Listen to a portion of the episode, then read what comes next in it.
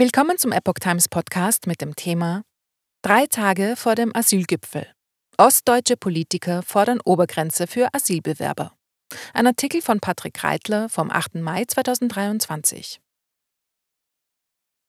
Aus Sachsen und Brandenburg werden die Forderungen nach Zuzugsobergrenzen und Grenzkontrollen lauter.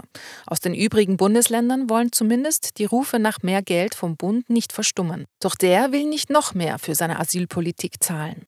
Zwei Tage vor dem Flüchtlingsgipfel im Kanzleramt am 10. Mai scheint sich der monatelange Streit um Finanzierung und Grenzkontrollen zuzuspitzen.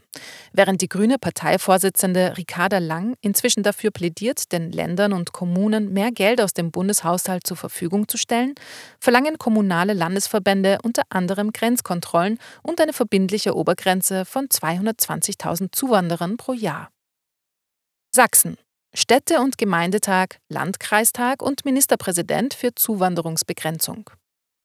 Wir fordern von der Bundesregierung eine sofortige und wirksame Begrenzung der Zuwanderung, sagte nach Informationen der Bild etwa Bert Wensche, der parteilose Oberbürgermeister von Radebeul und Präsident des Sächsischen Städte- und Gemeindetags.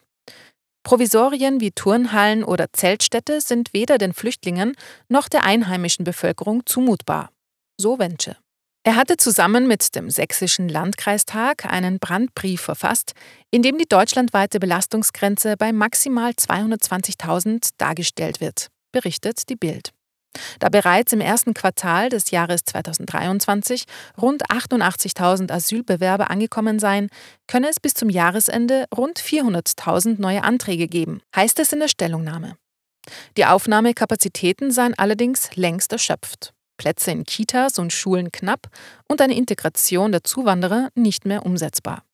Überall herrscht Geld- und Personalmangel, selbst was die medizinische Versorgung angeht. Grenzkontrollen und Druck auf Herkunftsstaaten erhöhen. Der Präsident des Sächsischen Landkreistages und Landrat des Landkreises Leipzig, Henry Greichen, CDU, pflichtete Wensche bei.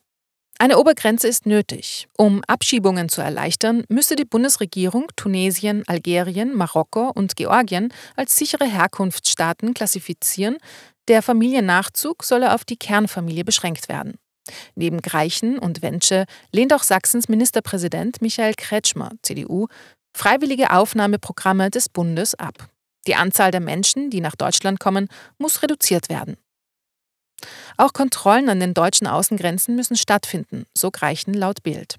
Genau dafür sprechen sich nach einem Zeitartikel mittlerweile auch die Innenminister von Sachsen, Armin Schuster, CDU, und Brandenburg, Michael Stübgen, CDU, aus. Sie forderten das Bundesinnenministerium zu einer befristeten Wiedereinführung von stationären Binnengrenzkontrollen auf, und zwar an der Grenze zu Polen und Tschechien. Das Beispiel Bayern zeige, dass Grenzkontrollen wirksam und richtig seien. Und in den Sommermonaten könne man wohl mit einem weiteren erheblichen Anstieg der Ankunftszahlen rechnen. Grünen-Vorsitzende Lang sieht mehr Geld als Lösung. Von Grenzkontrollen, Obergrenzen oder einer Statusänderung von Herkunftsländern will die Grünen-Chefin Ricarda Lang aber nichts wissen. Die Grünen würden auf gar keinen Fall Schurkenstaaten, die Menschenrechte brechen, jetzt als sichere Herkunftsländer einbauen stellte Lang im ARD Politmagazin Bericht aus Berlin am Abend des 7. Mai klar. Aus ihrer Sicht legen die Probleme in den Kommunen vor allem am mangelnden Geld. Sie sprach sich dafür aus, besonders belastete Kommunen zu schützen. Auch schnellere Verfahren seien zu begrüßen, räumte Lang ein. Faeser und Lindner wollen nicht mehr zahlen. Damit stellte sich Lang zumindest teilweise gegen die Position von Bundesinnenministerin Nancy Faeser, SPD, und Bundesfinanzminister Christian Lindner, FDP. Beide betonen seit Monaten, dass die Kosten für die Unterbringung und Versorgung von Asylbewerbern Sache der Länder und Kommunen sei. Ministerin Faeser hält Asylverfahren an den EU-Außengrenzen unterdessen zumindest für denkbar. Nach einem Artikel in der Zeit argumentierte die Bundesregierung in einer Beschlussvorlage für den Asylgipfel weiterhin damit, dass der Bund schon jetzt Unterstützungsleistungen in Milliardenhöhe erbringe, während Länder und Kommunen Milliardenüberschüsse verzeichneten. Nur 2,75 Milliarden vom Bund für Asylaufgaben der Länder. Das sehen die 16 Finanzminister der Länder offenbar anders. Stefan Weil, SPD, Ministerpräsident in Niedersachsen und derzeit Vorsitzender der Ministerpräsidentenkonferenz, verschickte nach Angaben der Zeit ein Papier an alle Landesregierungen, das die Finanzierungsaussagen der Bundesregierung in Frage stellt. Demnach sei die Behauptung des Bundes, dass das Bundesfinanzministerium über einen immer geringeren Anteil der Steuereinnahmen verfüge, falsch.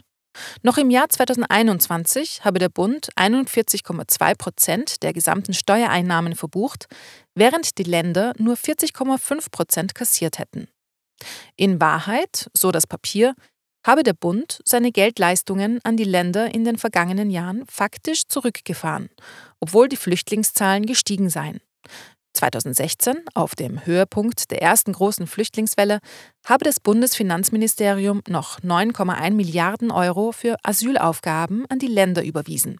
Für 2023 seien nur noch 2,75 Milliarden eingeplant.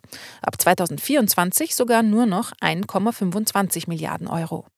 Die Ministerpräsidentenkonferenz verlange nun wieder eine monatliche Fallpauschale für jeden Flüchtling. Dafür genügten allerdings nicht mehr 670 Euro wie noch vor einigen Jahren. 1000 Euro seien angesichts der jüngsten Datengrundlage erforderlich. Bund soll mindestens die Hälfte der Kosten übernehmen.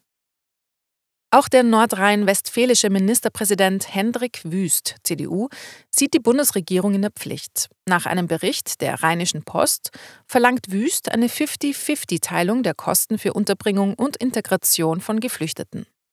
Zurzeit liege die Hauptlast bei den Ländern. Nordrhein-Westfalen gebe 2023 wahrscheinlich 3,7 Milliarden für die Asylbewerber aus.